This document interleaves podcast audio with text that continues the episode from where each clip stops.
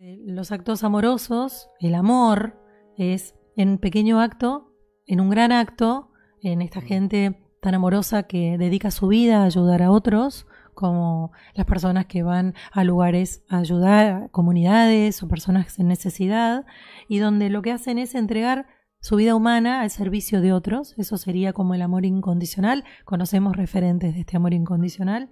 Em, y por otro lado, cualquier gesto amoroso, amable, eso también es una manifestación de amor. Una palabra cariñosa, un tono agradable, amable, también es parte de ese amor. Entonces, cuando nosotros estamos hablando de amor, ahí empezamos a entrar en otro ruedo porque muchas veces se malversa esta palabra amor y se utiliza en, pero bueno, si yo te amo tanto y no recibo lo mismo. ¿Y de qué estamos hablando? Si el amor es dar. Si no estás hablando del querer. Mm. Entonces es querer, amar. Entonces, el amor es dar. Es dar. Entonces, si yo te doy un regalo, te lo di. Regué tu ser con eso que yo creía que te iba a alegrar. Te celebro. Listo. Di. Se acabó ahí. Entonces, ojo con utilizar tan fácilmente esta palabra amor, porque escucho todo el tiempo a las parejas que, y no me dijiste que me amás. ¿Y cómo le pedís a un otro que te diga que te ama? Ahora digo, si ese otro amablemente te hace una comida y se pone a cocinar para vos, te pone un plato con una servilletita doblada, te sirve un vaso, ¿eso acaso no es amor? Salirnos de nuevo de las historias románticos tontas, de la manipulación de las películas de amor, donde nos sentimos infelices porque nunca nos sucede algo tan increíble como pasó en esa película, terminemos con esa manipulación, la manipulación de una, de una letra de una canción de amor. Pero ahí es donde uno se pone a pensar, ay, bueno, ¿y por qué no me pasa lo que le pasa a la canción de Luis Miguel? Porque eso es poesía. Y la poesía otra vez es utópica. No se lleva a cabo salvo, salvo actuándola, exagerándola. Por ahí son instantes. Exacto. Son, son instantes armados. Porque en realidad son instantes que pretenden ser románticos. No, te digo, tal vez te puede llegar a pasar algo de una, de una canción romántica, pero que dure un instante. Pero naturalmente no puede ser así. Alguien lo está exagerando. Mm. Porque sabe que va a quedar bárbaro porque la canción es romántica, porque el acto es romántico. Ah, claro. ¿Entendés? Es la, esa es la parte artística. es la parte manipuladora donde yo digo, ah, voy a ser la gran... Y, y me voy a hacer el caballero andante. Y vos, ay, enamorada. Pero eso está manipulado. Pero, ¿sabes qué hacen ah, con eso? Pues después hacen ah, con Andrea del Boca llorando. eh, por bueno, el esa es la emocionalidad de la mujer. No, no, pero digo el drama, el drama. Claro, bueno, el la drama, mujer es muy emocional. Tomemos las primeras charlas que dimos, la mujer es hiper emocional. ¿Es, es Cartole? Dice algo muy importante. A ver. Que No, que dice que le llama la atención que en nuestra vida nosotros sentimos que las cosas van mal y que por eso tenemos problemas. Y que no queremos que las cosas no vayan mal. Pero después cuando vamos a entretenernos al cine, vamos a ver drama. Qué maravilloso. Entonces dice, ¿para qué, ¿por qué quieren ver drama para entretenerse si ya tienen drama en sus vidas? Bueno, pero fíjate quiénes principalmente van a ver el drama, las mujeres. Porque la mujer es más emocional y dramática, le encanta llorar. El hombre no va a ver una película de No, va, a amor. destruir, va a destruir Rambo y cosas Claro, así, van a acompañar a la mujer, pero en general, estamos hablando siempre de generalidades, no de absolutos. El hombre va a ver algo de acción, de suspenso, de ficción, pero la mujer va siempre a la romántica. Mm. Y el hombre acompaña a veces, pues son grandes compañeros muchas veces. Entonces, está muy bien decir, bueno, a ver, ¿qué pasa con el amor? ¿Qué pasa con la posesión? ¿Qué pasa con la manipulación? ¿Dónde se tocan? ¿Dónde se abrazan? ¿Dónde generan una red? Y tengo que estar atento, principalmente, en qué momento yo estoy manipulando. ¿En qué momento yo estoy poseyendo el lugar de la libertad del otro? ¿Y en qué momento yo puedo abrirme en un corazón en actos de amor? Porque amar incondicional ya dijimos que es utópico, pero sí en actos de amor donde alguien me diga, sí, porque me quiero ir a estudiar, qué bueno. Que, que te llene todas tus ganas, encuentres en esa experiencia de vida lo que vas a buscar. Alguien muy inteligente, un jovencito de 23 años, me decía que, él era el símbolo del desapego. Y mm, me generaba mucha admiración porque tenía un vínculo, se había puesto de novio con, una chica y, mm, y esa chica tenía la oportunidad de irse a estudiar afuera y de hacer una experiencia y lo primero que hizo él fue alegrarse por ella. Eso es amor incondicional. Es entender que somos libres y que estamos de la mano por el momento y el aquí y ahora que podamos estar de la mano. Y en el momento donde cada uno de nosotros tenga que vivir una experiencia personal, tenemos que tener la grandeza de dejar que ese otro la haga, porque eso no nos quita que después volvamos a tomarnos de la mano. Pero basta con la posesión en los vínculos, especialmente en los de pareja. Basta en las posesiones de las amistades. Basta en que si yo conocí a una amiga tuya y pegamos buena onda, yo no puedo encontrarme con ella porque tengas que estar vos también. Esto es una tontería. Cuanto más desapego tengamos... Como una sirena en la cabeza del ego que está todo el tiempo buscando... Compitiendo. Compitiendo y buscando el pequeño detalle para armar toda la cadena de historia. Exacto. Y es una pérdida Y eso es posesión. Mm. Y eso es posesión cuando las personas tienen heridas de abandono, de inseguridad, donde entonces, ¿qué tengo que hacer? Tengo que tomar trofeos y me los tengo que quedar. Conocí a esta amiga, conocí a este amigo, tengo a este novio y no los puedo soltar. Ahora, siempre digo, si yo agarro todo, mis manos están atiborradas, atiborradas de cosas, entonces no puedo seguir recibiendo. Solta todo, todo va a detenerse en la palma de tu mano mientras te tenga que nutrir y tengas que retroalimentar. es poseída por su propio juego. Sí. Y después siente mucho abandono y siente mucha soledad y siente que siempre la dejan, pero ese siempre la dejan es porque siempre agarra. Con lo cual siempre la van a dejar para qué? Para seguir viviendo. Y porque las relaciones se retroalimentan por el tiempo que tienen algo para darse. No son de por vida. Ahora, no quita que en este ida y vuelta que yo tengo con un otro, puede hacer que construyamos un para siempre, pero eso lo veremos a los 70, 80, si vivimos tanto, cuando vayamos sumando diferentes hoy. Hoy más hoy es una eternidad, pero apuntemos al hoy, sigamos evolucionando para desapegar. Desapegar no significa abandonar, dejar ni tener desinterés. Desapegar significa no poseer ni manipular.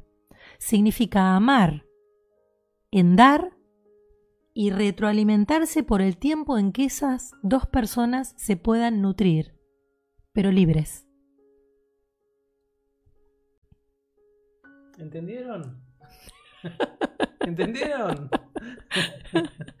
A ver qué nos dicen. Qué lindo que sería un mundo de esta manera, donde en vez de querer sacar el, propio, la propia ganancia o el propio rédito, pudieran las personas amorosamente hacer lo que tienen que hacer para otras.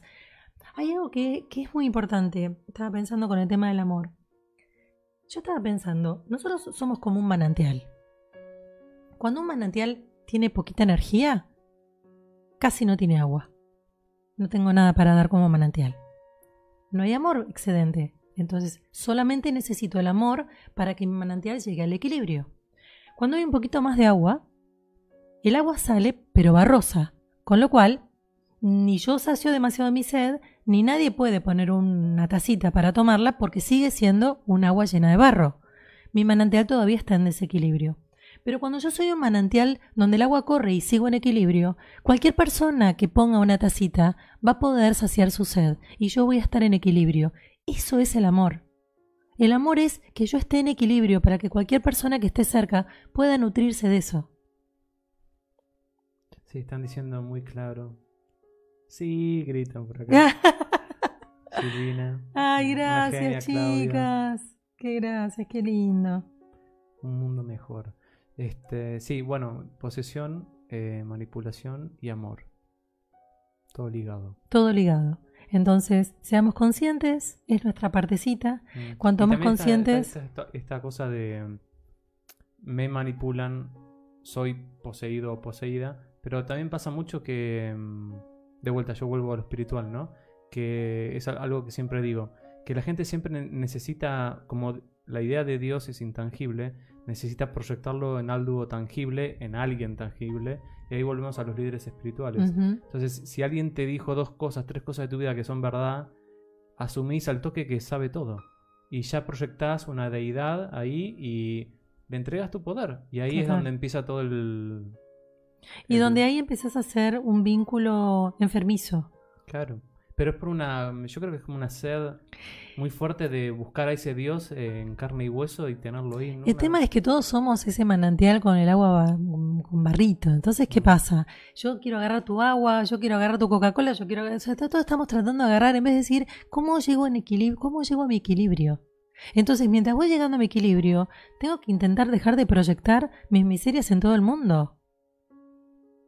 Porque realmente tengo que leerme, entenderme, navegarme, hundirme en mí, caer, para ver quién soy.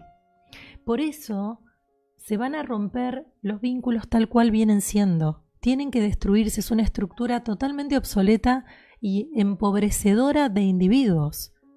Donde porque nos casamos tenemos que dormir juntos. Pero ¿quién dice eso? Ni nos casemos ni nada. Hagamos lo que nos hace bien porque vamos a generar vínculos sanos con hijos sanos, con familias sanas, con amistades sanas. Está bien, es una utopía. Vamos todos. Este es un planeta escuela. Estamos acá para experimentar. Mm. Pero cuanto más repitamos esto una y otra vez, más vamos a tener esto presente de que tenemos que trabajar en nuestro propio equilibrio. Y las personas que nos vamos encontrando son las personas que nos espejan, con las que podemos espejar para aprenderlo. Entonces, no son ni los responsables, ni me hacen nada, ni me vienen a dañar, ni qué cruz que tengo que me encontré con esta persona. Era la persona de destino tengo que estar atenta, tengo que ver qué puede enriquecerme, qué tengo que aprender. Casi siempre aprendemos desde el sufrimiento, ya lo sabemos. ¿Qué puedo darle? También le tuve que haber dado alguna cosita medio, medio difícil, Sí. porque esto es un cruce Una de miserias y ya, y decir, bueno, a ver, si aprendí y, y pude em, enriquecerme, bueno, posiblemente el vínculo llegó a un lugar de equilibrio y se puede compartir algo lindo, o a veces no se logra, el vínculo tiene que abrir camino y uno tiene que encontrar otros espejos. La historia esta que dice dos personas eh, comparten un camino en común momentáneamente y después eso, ese camino se abre en dos. Cada uno tiene que ir por, su- por su lado. Y en el medio de la apertura hay un árbol. Y la idea es que la- las dos personas lleguen a ese punto, recojan los frutos de la relación y cada uno se vaya con un fruto. Divino. Ahora, si no se separan en ese momento y lo elongan, al final no hay fruto porque se pudrió. Claro, totalmente. Qué lindo, linda metáfora, muy linda. La idea siempre tiene que ver con conocernos, con tirar estos tips y hablar sobre estas cosas que son muy comunes. Hay mucha manipulación, hay mucha psicopatía en, las- en los vínculos de los jovencitos. Es bastante preocupante, jovencitos? sí. Porque yo digo, esta generación de ahora es dio vuelta a todo el mundo. Sí, pero no hay mucha violencia. Ah, ¿sí? ¿Hay Mucha violencia en los vínculos. Es muy preocupante. Por eso principalmente me pareció que era importante la charla hoy. Eh, sí, y de golpes también, ¿eh? es física y psicológica. Pero lo que genera eh, una persona con rasgos psicopáticos sobre otra es un daño psicológico muy grande que cuesta mucho en el tiempo después revertir y equilibrar. Mm. Hay una patología eh, que se llama trastornos de personalidad, que los invito a googlear, que suelen encontrarse con estas personas psicópatas. Eh, son, eh, está bueno que lo, que lo googleen porque es una información y se van a sorprender de la cantidad de gente con trastornos de personalidad que conocen. Suelen tener, entre todas las cosas, problemas con la nutrición, problemas con su imagen corporal y son personas como que suelen teorizar maravilloso y vos decís, clara la tiene, pero después su, su vida no es acorde a lo que teorizan. Y estas personas con trastorno de personalidad generan mucho daño en otras, complican mucho los vínculos, los enferman mucho, y las personas sanas, por querer ayudar, se meten en este berenjenal. Mm. Pasa con los trastornos de personalidad y pasa también con las personas con rasgos psicopáticos, entrando en vínculos muy enfermizos, de los cuales cuesta muchísimo salir, con un deterioro psicológico enorme, con años de terapia para poder desanudar el desbaste que te hicieron, el desastre de nudos que te armaron en la psiquis y poder pararte de nuevo sobre tus piernas. Entonces, trastornos de personalidad, la tipología está en Google muy bien descripta y psicópatas, rasgos psicopáticos, hay mucho, mucho más de lo que creen. Está para un programita. Está un programita, eh, es peligrosísimo y las personas sanas o las personas normales entre comillas, eh, ¿no? que son estos neuróticos de los que estaba nombrando, que somos todos nosotros, los que nos preguntamos, tratamos de estar mejor, tratamos de generar el menor daño posible, nos equivocamos, tratamos de volver a, enfilar y volver a caminar. Em, solemos tener buen corazón y creer que es un vínculo que vale la pena y que esa persona puede estar mejor y realmente perdemos nuestro propio equilibrio metiéndonos en vínculos que son muy, muy enfermizos y muy complicados. Mm. Así que, atención.